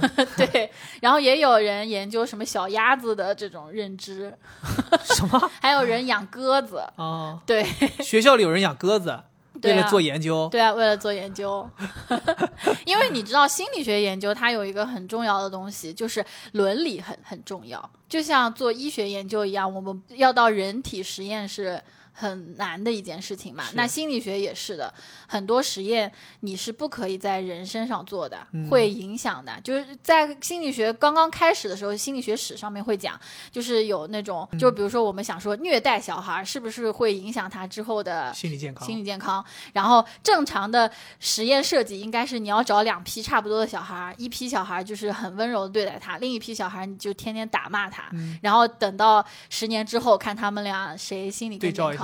对，嗯这这个是不能这样做的嘛，对吧？就买一批鸽子，然后吓唬那批鸽子，看鸽子，但鸽子的心理变化怎么去衡量啊？就看他的行为嘛，哦就会也会用小鼠啊，然后最多就是用到猴子，嗯但是猴子这个现在也是有动物保护的这个，对吧？就是说猴子你不能虐待它，所以有师兄就是天天。带着猴子在操场上跑步，给它减肥嘛。因为猩猩就是做研究，天天关在这个房子里面，就特别胖。加大它有氧量。嗯哎，那你说到咱说到这个，你是读到了硕士，嗯，然后就停了，对，然后就去上班就业了。嗯，那心理学这个专业，你觉得是一个有必要读博的专业吗？或者说，像有一些专业一样，就是说你越深造越好，就是一个越读书越值钱的一个专业。我觉得就是你说的这个读书和深造是不一样的东西。哦，就读书你是要在学校里面学习嘛，对。那深造的话，它有很多种深造的方式，社会大学里面深造也是深造。所以你认为你现在依然在深造？对啊、我依然在深造。那你当时为什么没有选择继续读博士呢？因为我觉得博士学习，它其实就意味着几乎你要在这个高校里面做研究了。嗯嗯，而且心理学刚才讲到，它是一个挺理科的学学科嘛。嗯如果你一直研究，一直研究，就是基本上就是停留在这个理论的层面。就包括之前我不是本科生导师是在一个呃婴幼儿认知发展的这个实验室里面，我们研究小孩怎么学习。但是我们老师从来就是说，你们要教育小孩的这种方法什么，不要来问我，我根本就不知道。我只研究小孩他怎么学，但是教我不会。哦，对，就是心理学，你如果是不断的在读书做研究，基本上你就是在研究人的行为是怎么做出来的，你不会去应用它。找不到解决办法，对我只是知道为什么。对，就像就像比如说物理，有人研究出来什么重力，对吧？这个就到研究层面结束了，然后。怎么利用这个重力，或者怎么用助推啊，什么这些就是工科，它有专门的，比如说什么火箭发射专业，对吧？我们研究的就是一个理论，你真的很喜欢用一些你完全不懂的学科来举例子，你就不怕说错吗？不怕无啊，所谓。你刚才说有人研究出来的重力，我 们大家都知道重力是那个人发现的，他被砸了一下，他在研究的过程中发现了，是吗？那他不是在那儿，他就在那看小说吗？然后被苹果砸到。呃，说到这儿，我还想问，就是你当时是为什么会想选择那个儿童心理学发展这样的一个领域呢？因为我特别想要知道小孩刚生出来的时候，他原始带来的东西是什么样子的。这真的是你内心的一个好奇吗？对，还是说你是属于那种像学校敞开有 N 多个方向，大家可以选，然后你衡量了一下，你看一看，你说哇、这个好像还蛮蛮有意思的，我选这个。还是说你内心一直就有这种好奇，然后你知道说哦，原来有这个领域，我就直接选了。嗯、我就是内心一直有这个好奇，我特别想知道，就是为什么我们现在每个人都不一样？嗯，那到底是天生的不一样，还是后天导致的不一样？所以我特别想知道，小孩刚生出来，所有的小孩刚生出来的时候，他们是不是一样的？他们基础带过来的这个基础配置是不是都是差不多的？然后慢慢长大，开始有钱了，就开始选配了，是吧？这个啊，这个 BO 音响选上，啊，这呃座椅通风选上，对吧？这个抬头显示这个选上，对。我很好奇，就是为什么我，因为发展它就是就是讲这个人人是怎么发展、怎么长大的嘛。那我就很好奇，为什么你长成这样，我长成这样不一样？感觉你话里面好像是有话，但我又说 拿不出证据。其实它最终是一个天生加上后天不断的去互相作用，才导致我们变成现在这个样子的。哎，那我多问一句，你们这个研究发展心理学这个领域，对，从受精卵就开始研究了，嗯，那你们有这个年龄的上限吗？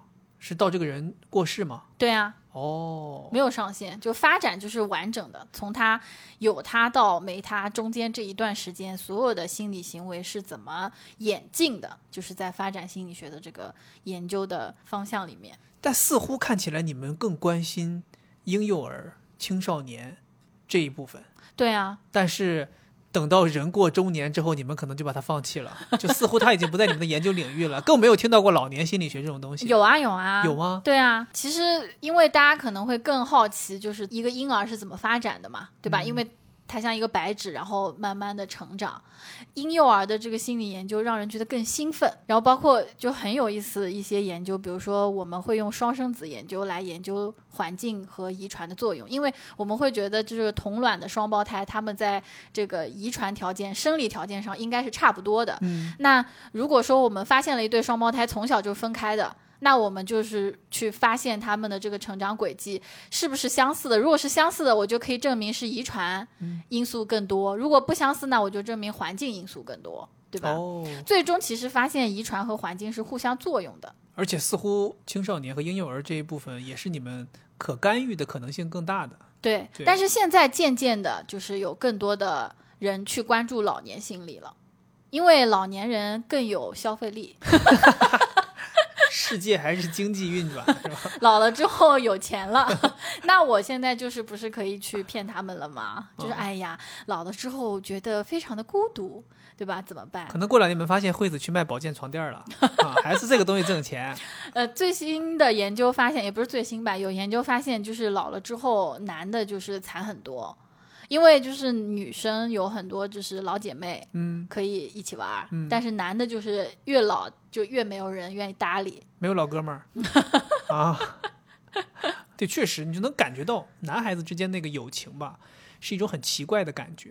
嗯，对，就像咱们那天听脱口秀的，对吧？你说一个女孩儿在大街上呱唧一下摔倒了，对吧？人家姑娘都是过去，哎呀，姐妹没事儿吧？赶紧把你扶起来，对吧？一个男生大街上呱唧摔倒了，哈，给爷拜年呢，对吧？就这种感觉。就所以这个问问题我总结一下，就是我觉得心理学这个专业哈，嗯如果你是对于心理学、人类的行为、心理感兴趣要研究的，那你就去读博士；如果不是的话，你学了本科之后，赶紧就是选一个你感兴趣的方向、嗯去工作，然后你就把这个心理学的这些基础的理论就应用到了你的工作当中去了，然后慢慢的让这个东西能够在工作中发挥出更大的效益。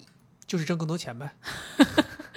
对，OK，那咱们聊这么多学习的事儿，咱们来讲一讲很多人很关心的心理学就业吧。好，啊，我觉得市面上好像是说流传着一个怎么说关于你们心理学的调侃你们的一句话，嗯就是说毕业同时就失业了。嗯。所以心理学真的是就业这么难吗？我觉得不是的，就是他只是不挣钱，就是你就业还是可以就业的，只不过你就的业他就是不挣钱。就薪资水平没那么高呗。对，哦，那咱们前面还说了，卖了好几个关子，说心理学就业其实能干很多事儿，对，完全不局限于心理咨询和心理医生。嗯，那咱们在这儿给大家分享一下，就是心理学能从事哪些职业是大家可能很多人常规概念当中没办法想象的，嗯，比如说 HR，就是公司里面的人力资源，就是大部分都是心理学毕业的是吗？呃，对，很挺多多的是吧？对，，挺多的。虽然大学里面专门有人力资源这个专业，嗯，但是还是会有非常多的公司愿意请心理学背景的人来做这个人力资源的这个工作。比如说，在这个招聘的阶段，他可能能够更加敏锐地察觉到这个岗位和这个人是不是匹配。还是读心术呗。然后，另外就是他在讲话的时候，他可能能更好的去让你对这个公司产生好感。PUA 啊，另外呢，就是他呃比较擅长做这个员工的培训，嗯，他会分析，哎，这个岗位需要什么样的能力，对吧？胜任力是什么？这些其实都是心理学的研究范围。那他还会帮你匹配，因为还有教育心理学嘛。那他会去怎么样去在这个岗位当中花最少的精力，把这个人迅速让他成长成适合这个岗位的人才。嗯，对，这些都是心理学的背景的人可以干的事情。这个确实也是当时很刷新我。就我是万万没想到，其实我们身边离我们最近的心理学专业毕业的人竟然是 HR。对，然后后来我们还还发现，就是咱们身边认识的那些比你大的学长，咱们这个朋友圈子里头，很多学心理学毕业的，最后都是从事了跟人力资源相关的。对啊，有的人是干脆就直接去大厂去当人力资源管理的这个高层了，对有的人是去了咨询公司，但是在咨询公司里面还是做帮企业去制定一些招聘计划，是帮企业去做一些员工幸福度的管理等等这些事儿，其实都是跟人力资源相关的。对，包括其实人力资源，如果你的这个公司大了的话，人力资源你还要负责你这个公司里面所有员工的心理健康。这也是人力资源的 HR 部门的一部分职责。对，嗯，所以就是呃还是比较对口的。但其实人力资源也不挣钱，对吧？除非你是猎头，啊，对？吧？你就很挣钱。那猎头也是心理学专业可以去从事的。对，对啊，那你就挑挣钱的选呗，非得选那不挣钱的吗？还有什么什么职业？比如你刚刚说销售，其实也是让我挺挺惊讶的，对，但是应该不多吧？可能只能说销售如果具备心理学知识这个底子，会能够更好的帮助他们对，去做这个职业。就像我说的，如果你本科学了心理学，但是嗯后面你发现你有更感兴趣的方向，比如说像销售，你研究生学一个研究生再学一个这种什么市场管理，啊，对啊，或者什么营销这种的，哦对吧？那不就非常好了吗？如虎添翼了是吧？。对啊，哦，嗯。然后还有就是我们会有做很多这种管理咨询和战略咨询，其实有很多心理学背景的人会擅长做，因为其实你一个公司怎么去管理，嗯，然后你要怎么去分析行情，然后制定公司的发展策略，也是心理学就要去考虑的，吧？比如说你组织架构啊，什么这种，对吧？你的管理策略是什么样子的？专门有一个叫管理心理学嘛。其实从你的就业整个逻辑上来看的话，也能够看出来，其实就在你这个研究领域也有很多可以选的嘛。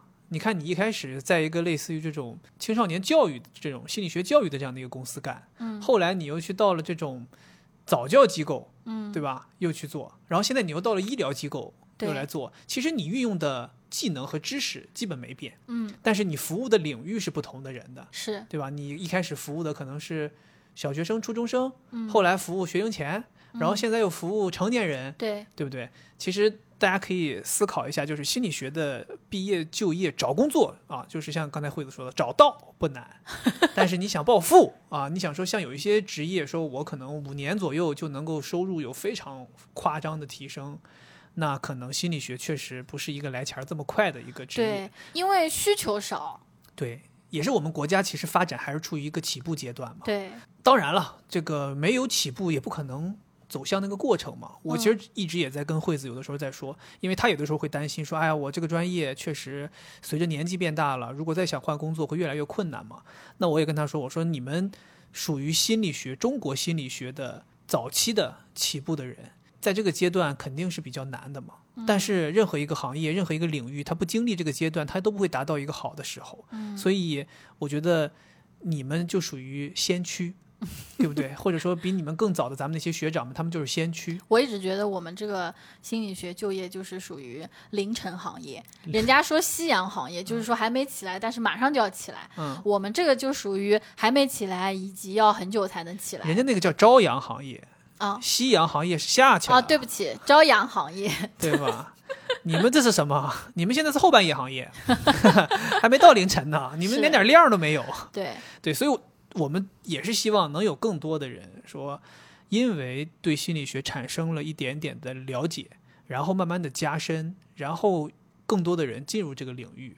那这个领域学的人越来越多了，从业者也越来越多了，心理学下面的各个行业发展越来越好。这样的话，整个我们国内的心理学才能够走起来嘛。对对，这样的发展起来，将来才能够越发展越好，也就不会再存在这种所谓心理学毕业生找工作困难、收入低这样的事情了。对。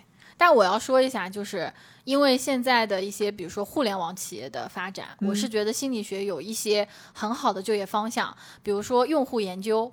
用户研究我觉得非常好，就是他会去研究用户的一些行为，嗯而且因为心理学它是理科，心理学毕业出来的人统计非常强。嗯那如果我是在互联网的一个产品，那它可以反馈过来很多数据，我从这些数据当中，我就可以呃发现你的行为，比如说像抖音那个刷小视频的那种推荐机制啊等等的，我相信他们的这种推荐算法的背后，应该也是有心理学专业的人的贡献在里面的。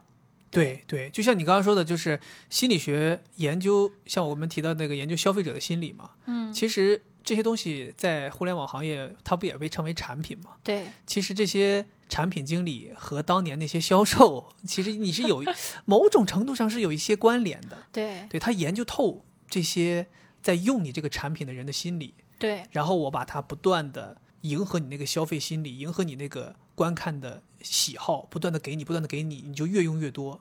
在互联网企业当中，用的越多，就代表消费越多嘛。对啊。嗯，就比如说，大家可能觉得啊，认知心理学很难理解，但是它的应用，你看，比如说小视频多少秒是最好的，嗯，那它可能就是通过认知心理学里面的一个知识，比如说人脑接受这个视频最多就是十五秒钟的集中注意力，嗯那你这个视频你就拍十五秒，超过它就发现不好了。对，对，就这种策略包括几点该发，啊，对啊，对吧？包括通过什么样的方式让他们转嗯，啊，抽奖，其实都是抓住人的心理。对啊。嗯，比如说，还有就是跟现在这个很相关的游戏策划，我觉得真的是非常非常厉害的一个岗位。就不管你是从这种世界观的设计，还是从你这个每一个关卡，你怎么让他什么通过之后送他一个什么宝箱，或者怎么抽卡，这个概率要怎么设计，让他抽一百次，然后出一次，他这个频率是最省钱、最勾引人的。就他既不会觉得我抽不到，又会让他不断的就是期待那个感觉，心甘情愿花钱抽。对呀、哦这是真实的，因为我不是在跟那个一些专家合作做这个戒除游戏的这个项目嘛。嗯然后专家有时候也说，他说：“哎呀，其实我们很难做得过人家去让人家成瘾的这种游戏公司，因为他知道很多他曾经就是教学的学生。”专门学这个物质与行为成瘾的研究生、博士生去了游戏公司，相当于他完全知道你的底牌，他知道跟我对打的这些人都用什么武器装备。我想治你还不太简单了吗？对啊，就跟那个 A 球队的当家球星去了 B 球队，他完全了解 A 球队的战术。对啊，嗯，他就完全知道人脑是怎么一个奖励机制，那他给你设计，那你就分分钟就躺下了。嗯所以我是觉得这个游戏啊，小孩儿就真的是不能玩，玩了你就根本就出不来，除非就是那种益智游戏可以。别说小孩了，大人都控制不住，对，对不对？然后还有一个就是，大家可能现在也很想要做公务员嘛。其实，在公务员里面，心理学最对口的，你们可能想不到是狱警。狱警是监狱警察，这个狱警，对，在监狱里面当狱警，这是心理学专业可以做的事吗？对，特别对口。那他他他不需要狱警，不需要什么身体这种，他们可能就是会匹配嘛，狱警他要强壮的有几个，然后哦心理学的有几个，可能就是因为监狱里面很容易出现心理问题，一定要有心理学背景的人去调和。哦，不过你这么一说，反而觉得很合理。嗯嗯，那讲完这个，我们还想问一问，说如果是学心理学的，想要对就业有帮助，嗯你作为一个毕业这么多年的人，有没有什么有帮助的证书，就大家可以考过来加分用的？我是这样想的，就是如果说你不是要从事心理咨询，嗯就是你要去做心理学的应用，比如说用户研究啊，什么包括教育啊，任何其他的，那你就不要考证，你就是要扎扎实实在你这个方向的工作上面不断的积累经验，嗯，这是非常非常重要的。那但是心理咨询是要考证吗？心理咨询不太一样，心理咨询有很大的不同。呃，心理咨询的话，你需要参加非常非常多的培训。他们就说，就是心理咨询你要回本儿，你得在就业之后十年之后才有可能开始真正的回本。前面你需要进行非常多的培训和督导。督导是什么？给大家解释一下。督导其实就是我，比如说作为一个咨询师，其实大家都会有这样想法，说，哎呀，咨询师就像垃圾桶，来访者把这个心里面的垃圾倒给你，嗯，那你也要去倾倒自己心里面的一些问题。就是自己家垃圾桶满了，倒到小区垃圾桶，小区垃圾桶，然后来呃 这个垃垃圾车收走，是这种感觉？这是一个方向，嗯不，这是一个方面，就是你也需要去化解你在咨询当中受到的一些情绪的东西。嗯然后第二个呢，就是其实咨询这个东西，你很难通过一些什么理论啊、方法呀去学习，你更多的是要在真实的来访者的这个治疗过程当中，你发现问题，然后你去问你那个督导，这种情况应该怎么去解决？哦，所以督导相当于是找了另外一个老师对来帮我，对就相当于我是新进这个咨询行业的，对我要去花钱请一个比我资历老的人来帮我看看这些案例应该怎么处理，或者说我去看一看他的案例怎么处理。这个其实很像你做医生，你有大主任嘛？嗯你想医生为什么他的培养时间这么长？就是因为虽然医学已经比心理学要更循证了，嗯但是有些毛病你还是有点不太一样，每个人不同，所以你作为一个比如说小医生，你永远需要有一个大医生去带着你，带着你。其实咨询也是一样，但是咨询你不能像这个大主任查房一样，大家都跟着嘛，嗯只能你做完之后，你把它复述给另一个比你资深的人，然后他会教你。那这个人他凭什么教你啊？督导其实也是他有督导师证的心理咨询。对我的意思，他也没有义务要教你啊。你给他钱的呀。哦，所以督导督导是很贵的，就跟心理咨询，比如说六百，督导的话，一般督导一次都是上千块。相当于心理咨询师收了来访者的钱，然后他又把钱花给了心理咨询督导师，对督导师又挣了心理咨询师的钱。对，督导师是每一个心理咨询的人都可以成为的，对吗？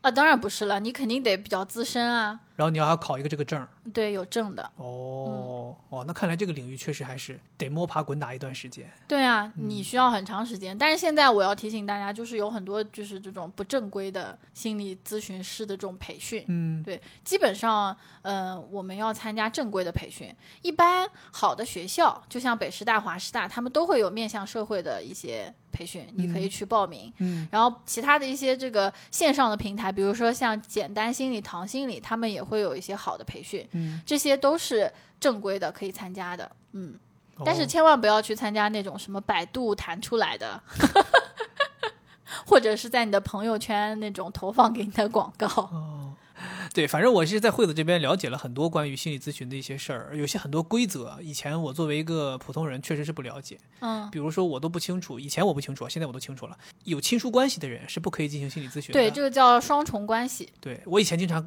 就觉得好像我老婆是心那个心理学呃从业者，然后她也自己研究心理咨询，然后也有证儿。我想说，那你就给我咨询呗，我有这么多心理问题，你给我解决呗，你为啥要我出去花钱啊？然后你说不行，然后我说那你要不找你一个朋友怎么怎么样？他说我朋友认识你也不行，就是必须得是一个完全没有关系的人才可以来进行心理咨询。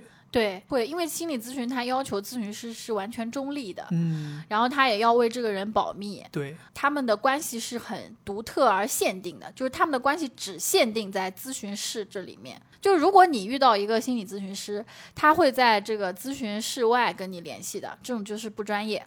哦，所以大家是说进到咨询室里面，我们是咨询师和来访者，离开之后我们就是陌路人。对，陌生人，哦，就正常情况来讲，在路上都不怎么打招呼的，就离开分开。这个也是学到了，又长了一门长了一个知识。而且心理咨询是必须要收费的，就收费是心理咨询当中非常非常非常重要的一个环节。嗯就心理咨询师他不像是医生，就是你过来看我就必须要给你看。而是他一定会首次咨询，他是跟你建立一个关系，然后我要跟看看你是不是我们两个是适合的，而且他在首次咨询当中有一个非常重要的点，就叫动机激发，就是他一定要让你有这个自主的动机过来继续跟我咨询，以及你要花这个钱，因为花钱是一个明确的标志，就是你想要改变。其实有的时候人就是很需要自己去有这个改变的意识。他是怕你如果不花钱，你就不会觉得好像我要认真对待这件事儿。对，总感觉你们心理学确实厉害啊，把挣钱都已经上升到一个理论级别了。就是我不是为了要挣你钱，是你不花钱，你不能好好对待这个事儿。所以说为什么就是我现在突然想到，为什么越贵的咨询师他这个效果越好？其实就是因为你钱花到位了，你自己觉得我不好，对不起我花的这个钱，就不管对方说什么，你都好了。我跟你讲，你这个咨询师就是厉害。我告诉你，我这钱花完之后，我都没来，我就觉得我好了。咱们就这一次就这样吧，好吧？不需要再有什么其他疗程了，我已经好了，我真的好了。咨询师，求求你了，我好了，再不然家里日子没法过了，太贵了。哎，那你在这儿给我们分享一下，私底下就当是野野知识分享给大家。现在心理咨询师牛逼的贵能贵到什么程度？啊，这个我真的讲不好。我觉得就是正常的贵，挺贵的，就可能就是两千多块，两千多块是一次还是一个小时还是什么一？一次就是一个小时，五十分钟到一个小时，两千块。两千块左右。但你觉得这也不是天花板，只是说可能比较高是这个吧？哎呀，天花板我跟你说就没法讲了，上万都有。那还能不有效吗？我现在听着这个价钱，我觉得有效啊。我感觉，我就看你这说出这个价钱，我都觉得我也病好一半了。但我是觉得大家没有必要去追求这种高的这个价格的咨询师，就是咨询师这个东西还是你们两个人气场合不合。对对，因为咨询很重要的就是一个关系的建立，这是非常非常重要的。你一旦信任他了，他说什么你都觉得是对的。嗯，你一旦觉得质疑，那就不行。那咱再聊聊学心理学，你们这些学心理学的人，在日常生活当中，嗯，这个心理学对你们的日常社交啊，跟朋友相处有没有什么帮助？当然，我是肯定是确定了啊，咱们俩在这个夫妻关系当中，你这个心理学的这些知识确实是起到了很大的帮助。嗯对我好奇的是，在朋友、嗯家人这中间，嗯，心理学会不会帮到你们？会，我觉得就是非常非常重要的一个帮助，就是你学会倾听别人。嗯讲到这个朋友之间的相处嘛，就经常有一个场景，就是朋友他有问题了，然后来找你。嗯其实很多普通人他都会就是觉得我的好朋友来找我了，我必须想方设法帮他解决这个问题。但其实大部分人他都只是想要来你这边倾诉，嗯就是如果你一旦去给他分析这个问题，怎么解决这个问题，反而让他又陷入到这个问题当中，然后你们就不断的去纠结这个，然后纠结来纠结去，最后也没有什么答案。本来是一个人有问题，最后变成两个人都有问题。咨询里面有一个原则，就是来访者才是能够解决自己问题的第一资源，因为最终也是要他自己去解决问题，以及最了解他的也是他自己。所以你要做的就是给他营造一个空间，能够让他在这里感觉到很安全，慢慢的发现自己身上的价值和他想到怎么样去解决问题。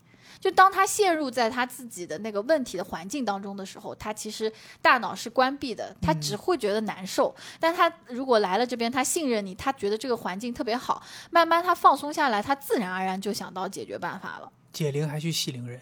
对啊，你这说的这个感觉让我想到一个状态啊，就很像是你在跟自己对话，但是这个时候有一个话外音在引导你。所以你刚刚说那种，就心理咨询师给来访者营造的这样一个环境，就很像是这种感觉，就是相当于来访者只是到了一个环境里面，自己跟自己对话，嗯去寻找一个问题的解决方法。嗯但这个时候，心理咨询师相当于是一个话外音的这样的一个角色，他帮你去引导。当你走到一个胡同时，他把你引导出来，然后你再往前走，再走到一个胡同，再把你引导出来。但是这个人，他存在的这个人的这个属性，并没有那么强。对，有的时候我们会说心理咨询师像一个容器，嗯就是它容纳了对方的情绪。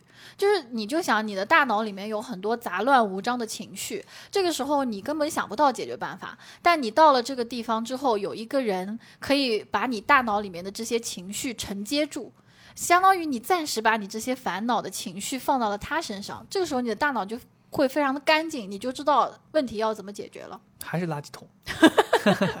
虽然容器好听一些，但你最后还是落到了这个人干净了。哎呀，会不会有很多咨询师 diss 我？咨询师说这个人是到底是干什么的？把我们说这么脏。所以我是觉得，就是在我跟朋友的交往当中，大家会喜欢我，或者觉得，哎，心理学好像对你来说真的很有用。我跟你讲话怎么跟别人讲话完全不同？就是因为我会说，嗯，就是别人跟问问说一堆，哦，是这样的，哦，确实，哦对，没错。嗯，就 我都是这种回应，对他们来说，他们更希望的是这样的，而不是他他说一大堆，你说哦，那你可以这样做呀，那个人肯定会想，我早就想过这样做了，要你来说，就是你怎么可能想到怎么解决他的问题呢？确实，对吧？而且你会有一种就是教育他，就本身我就很烦了，怎么对面这个人还要来教育我？对对对对对。而且那你们那个察言观色的能力是不是也会更强一些？什么叫察言观色的能力？就比如说，这个人来找你倾诉之前，你就已经能够看出来，你就觉得他这个感觉就是好像是想来倾诉，对他不是来找我解决想解决办法。你说的这个应该就是你对于别人的理解和观察，不仅限于语言，更有很多，比如说表情和他的肢体动作嗯，啊、这些会有。确实，我觉得这个事儿，哪怕大家没有学过心理学，咱们听了这个东西讲一讲，其实任何人很重要的都是倾听。嗯对，当然现在，比如我自己就是一个非常急于帮别人解决问题的一个人，但我也是因为跟你在一起之后，我才意识到，就其实很多人来找你，或者说很多人在跟你倾诉的时候，他根本就没有希望有解决方案，嗯。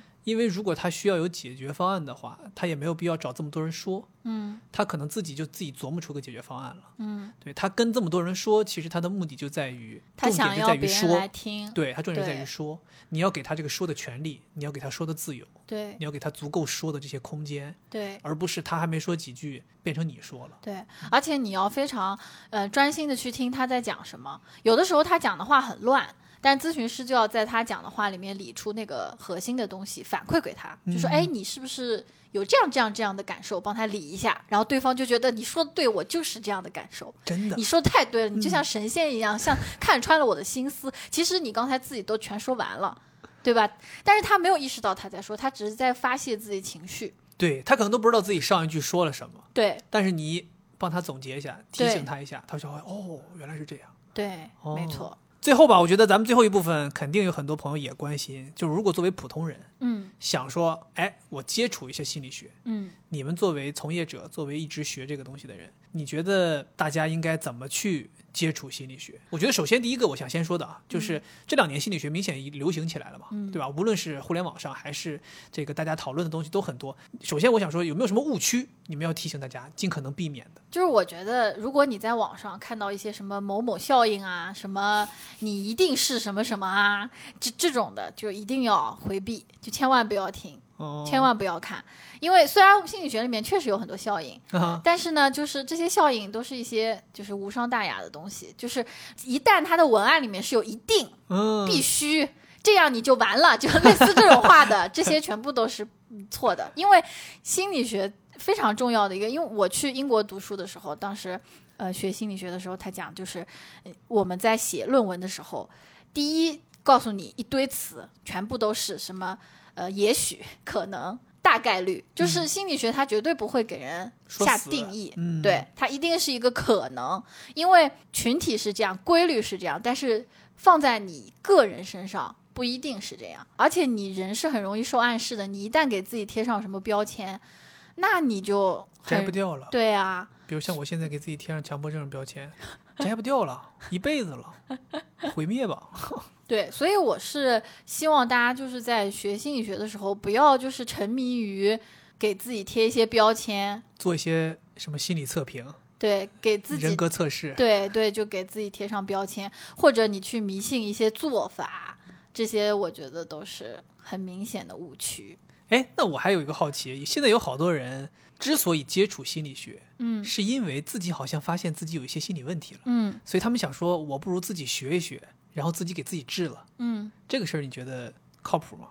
嗯，其实自助是一个很重要的途径，你就说是这种自学自医对，啊、是一个很重要的途径，但是它是很有限的，因为有的时候很多你自己的这种想法的困境是没有办法自己去打破的，你必须要有人来跟你互动当中才能发现的。那些自助的书籍呢，又很需要你有很自律的这种性格，就是他可能就像跑步一样，你跑一天是没用的，所以你必须要连续的去做这个事情。但如果你一旦是有心理问题的话，你就很难连续的去做，而且心理自助的话，它的这个产生效应的速度是很慢的。那一旦你比如说坚持了几天之后，没有什么反馈，你可能就没有办法坚持了。所以很多时候你是需要有一个咨询师带着你一起做，或者你找到一群人，你们可能一起互相，就有很多人不是会打卡之类的，就这个其实也是有用的。